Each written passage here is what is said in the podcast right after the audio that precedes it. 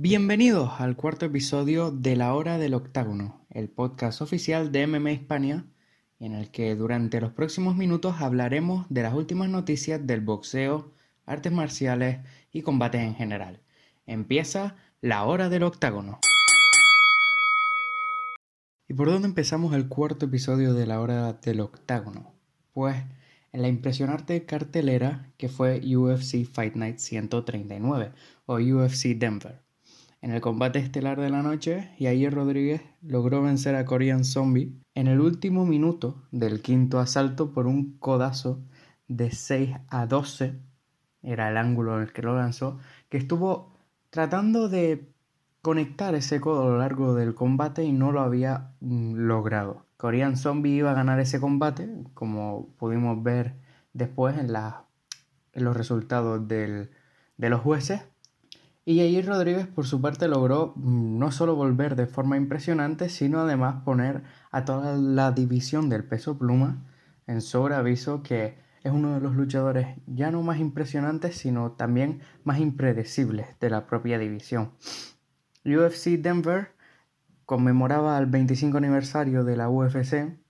Eh, la UFC en cuanto a producción estuvo bastante impresionante, volviendo a los viejos gráficos teniendo el viejo logo de la, de la UFC en el centro del octágono y simplemente fue una noche que conmemoró toda la historia y todos los años que han pasado y la evolución que ha tenido la compañía. Además, en el coevento estelar de la noche, Donald Cerrone logró una impresionante sumisión entre Mike Perry en el primer asalto.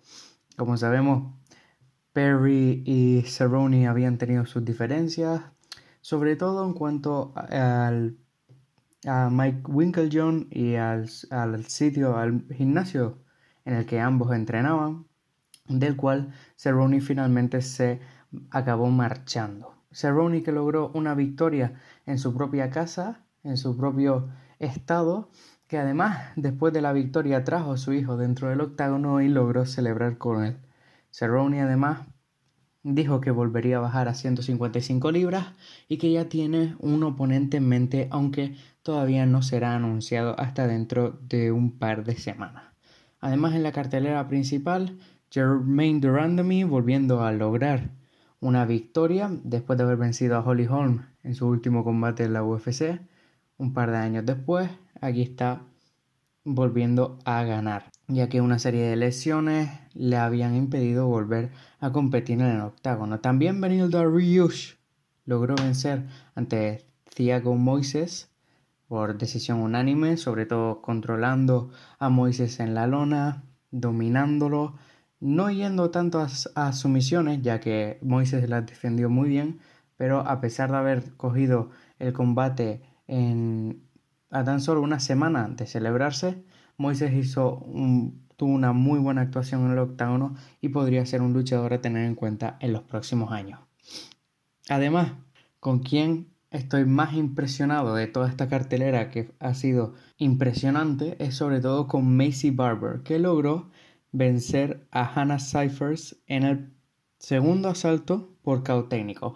Barber es una luchadora que lo tiene todo. A sus 20 años de edad nada más, ya tiene en su móvil un, reloj con la cuenta atrás para poder vencer a John Jones y convertirse en la luchadora más joven de en tener el título de la UFC.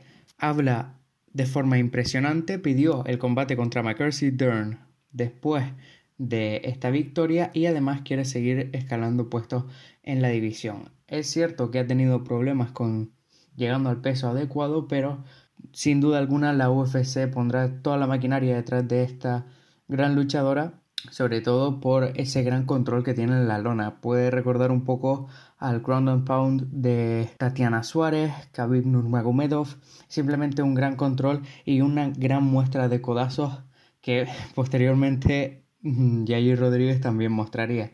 En síntesis, UFC Fight Night 139 fue una de las mejores carteleras, sobre todo por los grandes prospectos que podemos ver, por las grandes victorias y simplemente fue lo que todos queríamos que fuera, una celebración de los combates, de que la UFC, a pesar de todos estos años que ha ido evolucionando sigue siendo y sigue existiendo gracias a estas distintas artes marciales y a estos grandes competidores que le hacen seguir. Y como no, otras de las noticias más importantes de la semana las seguimos analizando en la hora del octágono. Y una de las grandes noticias de las que no se ha estado hablando mucho a lo largo de estos días es que Misha Tate, la ex campeona de la UFC, se va a convertir en la nueva vicepresidenta de One Championship, que parece ser que sigue contratando talento de la UFC. Recordemos que hace un par de semanas, tanto One como la UFC llegaron a un acuerdo por dos luchadores. El primero fue Eddie Álvarez, que había finalizado su contrato con la UFC y que ha firmado con One Championship, y luego el primer intercambio de luchadores entre Demetrius Johnson y Ben Askren. Un intercambio que va a ser beneficial para ambas compañías, que va a ser que cada luchador que ha sido incorporado a las distintas compañías tiene un estilo muy parecido al de las mismas y yo creo que a pesar de que habrá que esperar a ver cuáles son los resultados que traen cada uno de ellos, va a ser una gran incorporación. Misha Tate seguirá trabajando para Sirius, eh, para Sirius FM con su programa de radio y aparentemente en una declaración Tate fue la que se puso en contacto con Chatri Sid Young Tong, el CEO de One Championship, y finalmente han llegado a un acuerdo, sobre todo en la parte económica, que Tate ni siquiera se esperaba.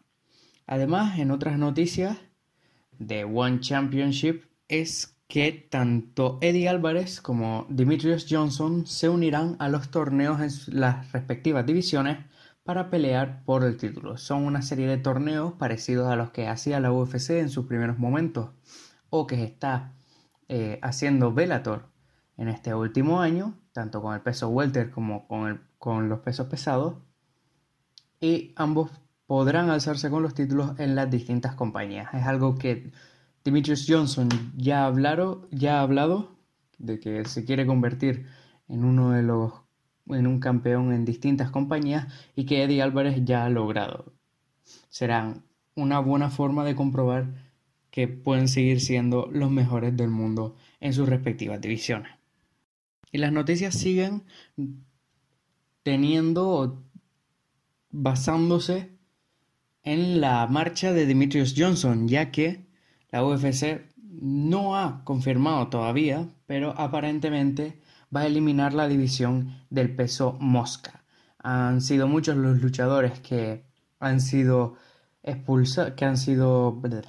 Han sido muchos los luchadores que han sido despedidos esta semana por la UFC y aparentemente la UFC va a eliminar esta división, ya que se ha marchado su gran campeón, que era Demetrius Johnson, que ni siquiera él logró empatizar con el público que no logró atraer grandes resultados monetarios para la compañía y que no esperan que pueda hacerlo el resto de campeones, sobre todo Henry Sejudo. Para dar este gran colofón final a esta división de 125 libras, la UFC ha anunciado el combate que todos estábamos esperando, y era TJ Dillashaw que bajará de peso a 125 para enfrentarse a Henry Sejudo en UFC 233. El combate será el 26 de enero en California y será el mismo día en el que Fedor Emelianenko y Ryan Bader peleen por el título de los pesos pesados de Bellator. Sejudo logró vencer a Johnson en su último combate, en la revancha, por eh, decisión dividida, mientras que TJ Dillashaw puede convertirse en uno de los mejores luchadores de todos los tiempos, sobre todo si logra convertirse en otro campeón en dos divisiones a la vez. Será la primera pelea entre dos luchadores de categorías de peso inferiores que se enfrentan entre dos campeones, pero también será la primera vez que tendremos dos campeones luchando por títulos en dos pay-per-views seguidos, ya que en el anterior Chris Cyborg defenderá su título ante Amanda Nunes. Pero sin duda alguna, la noticia más importante y más leída esta semana ha sido el anuncio de Floyd Mayweather que se iba a enfrentar en Rising contra Tenshin Nasukawa.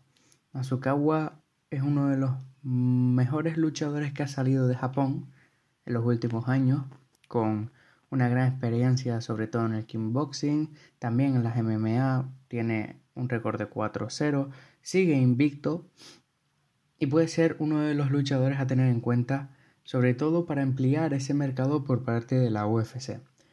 Si recordamos esta semana, Mayweather y Nasukawa tenían una conferencia de prensa en Japón en la que se anunciaba el combate. También a las redes sociales McGregor se reía de Mayweather diciendo que había perdido sus años, su fuerza y además había perdido su dinero. Todos estos artículos los pueden leer en mmahispania.com ya que hemos cubierto la noticia de forma extensa. Pero una serie de días después, el 7 de noviembre, Mayweather llegaba a Estados Unidos y colgaba un comunicado a través de sus redes sociales en el que anunciaba lo siguiente. En primer lugar, quería dejar claro que nunca ha aceptado un acuerdo oficial contra Ken Tenzin Nasukawa. Lo que viene a decir Mayweather en el comunicado es que principalmente sería un combate de exposición, una exhibición para una serie de eh, altos cargos japoneses por una gran cantidad de dinero, un combate de exhibición de nueve minutos con tres asaltos y que sería por una gran cantidad de dinero. Además que su oponente no sería Nasukawa, sino que sería otro que elegiría Rising. Un par de días después, cuando ya fue a la conferencia de prensa, se encontró con Tenzin Nasukawa y que One y que Rising, perdón, había dado la vuelta a la tortilla. Tanto su equipo como Mayweather dijeron que estaban sorprendidos por las noticias y sobre todo por ese cambio de oponente y que se había montado un espectáculo del que no quería participar.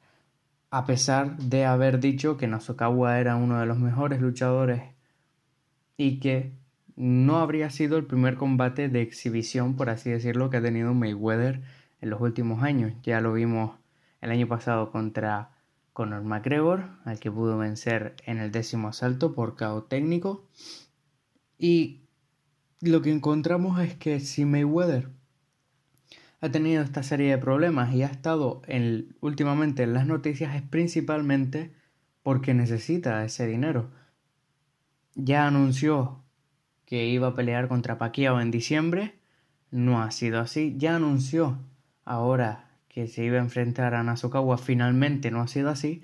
Pero lo importante es que Mayweather sigue estando en los principales medios de comunicación, sigue estando en las, en las primeras planos y además, si nos fijamos en sus redes sociales, después justamente de haber colgado este anuncio, volvió a colgar publicidad de sus distintos clubes de striptease que tiene en Las Vegas. Entonces, podría decirse que se ha, que se ha tratado de un eh, ha sido un gran movimiento publicitario por parte de Mayweather, que es uno de los mejores luchadores en que se ha sabido promocionar y que ha sabido vender sus eventos y que a partir de ahora todo lo que diga quedará en entredicho ya que no nos podemos fiar de, que, de lo que nos diga Mayweather.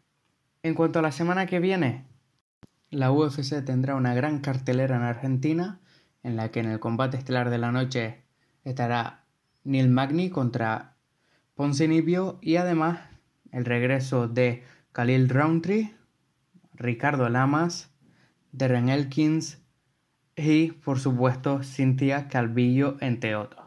Podrán seguir toda la cobertura de este evento a través de mmahispania.com y a través de nuestro canal de YouTube. Esto ha sido todo en este cuarto episodio de la hora del octágono.